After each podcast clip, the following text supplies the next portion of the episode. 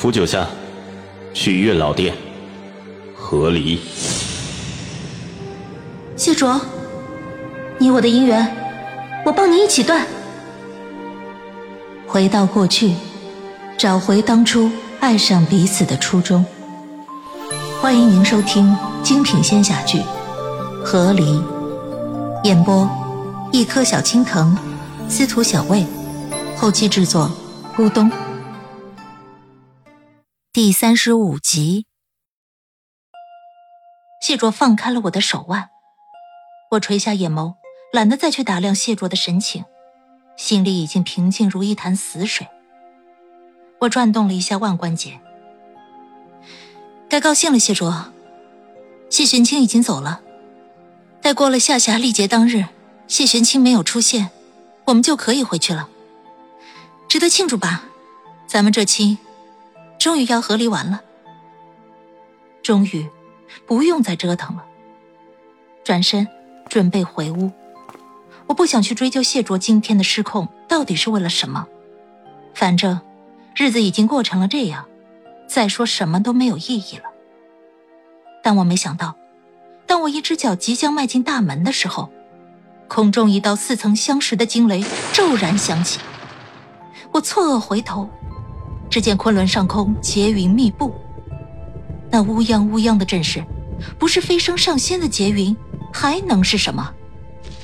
而据我了解，现在这个时间的昆仑，除了我扶九下，现在的夏夏，并没有哪个仙人该到了历劫的时候。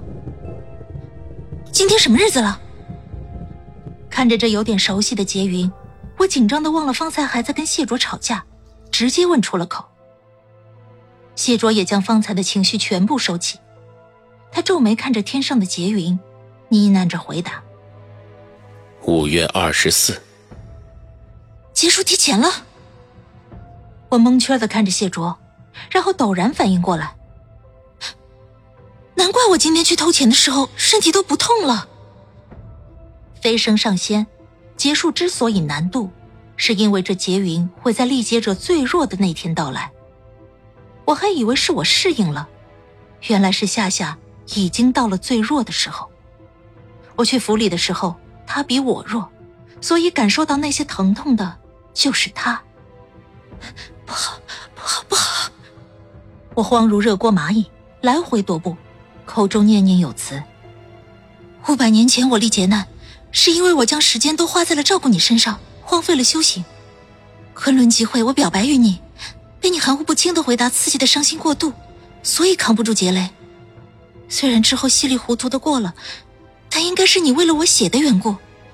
这一次，这一次，夏夏好像被伤得更深，身体更弱，他铁定是渡不了劫了。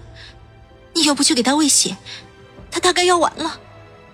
他完了，我就完了。但我亲自去又是雪上加霜，得想个办法，得想个办法。我这边急得要挠墙，谢卓那边脚下已经御风而起，他飘在空中留下一句：“我去帮你，你去找谢玄清。”我找谢玄清做什么？拦住他！他今天都被我气死了，一定不会去帮夏夏的。谢卓很笃定，生死攸关，他会去。我沉默片刻，一咬牙：“那我上哪儿去找谢玄清？”你给我指个方向，猜猜你那时候到底会去哪里？我不是那时候的我了。谢卓直接御风而走，我看着谢卓的背影，气得想问候他全族，但想想他亲手将他全族灭掉的事儿，我抓了抓脑袋，还是一闭眼，闷头就往山洞那方砸去。我之前在翠湖台，前脚将谢玄清气走，后脚谢卓就跟来了。他离开的时间不长，但按他的功法，如果铁了心要走，此时应该已经离昆仑几万里了。但不知道为什么，我的直觉却告诉我，他一定没走。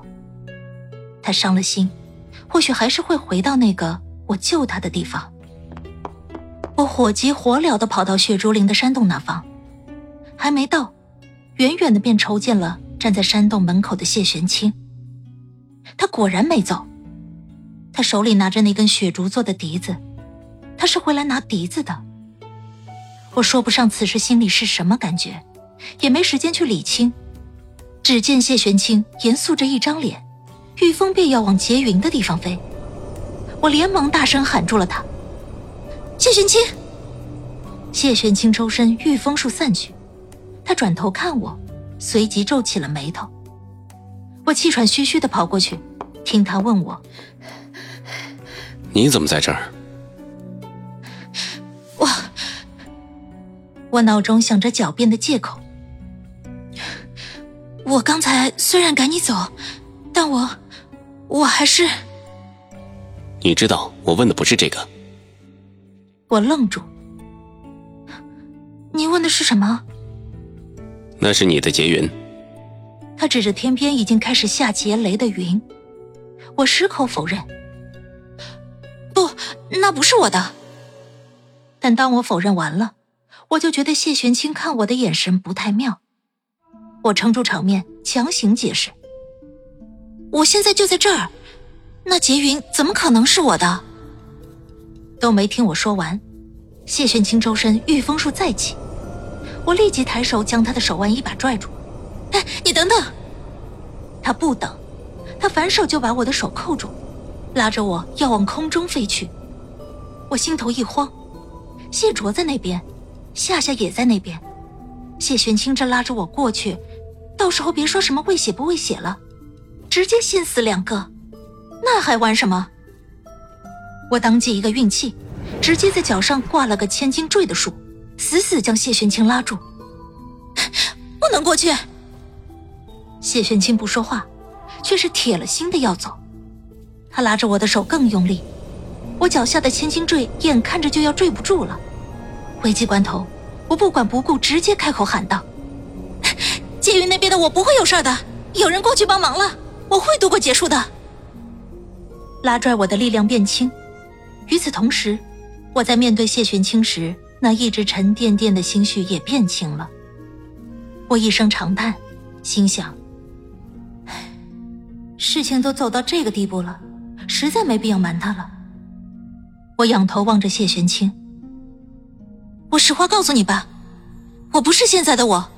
我是五百年后的傅九夏，我知道我的命运会变成什么样，你不用担心。谢玄清脚底还有御风术在旋转，他居高临下的看着我。听罢我这话之后，御风术这才算是彻底消失了。他站在地面上，与我沉默的对视着。我有些回避他的目光。抱歉，之前一直想方设法折腾你的。是我，我早就知道了。他的回答我是万万没有想到的。我呆呆的望着谢玄清，他神色间没有了方才的着急，恢复了一如既往的平静淡漠。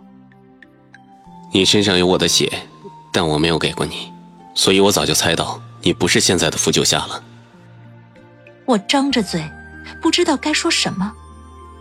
细细想来。我在这边第一次见到谢玄清的时候，他确实问过我一句：“吃过什么了？”但那时候我并没将这句话放在心上。想来，他在那时候就起疑，然后慢慢的知道了我和现在夏夏的不一样了。先前我并不知道你回来做什么，但今天在翠湖台，我知道了。他垂下了眼眸，看起来有点落寞萧索。你之前的奇怪胡闹，都是想逼我离开。我嘴巴动了动，看着此时谢玄清的脸，我觉得我对不起他，但道歉的话又不知道该从什么角度切入。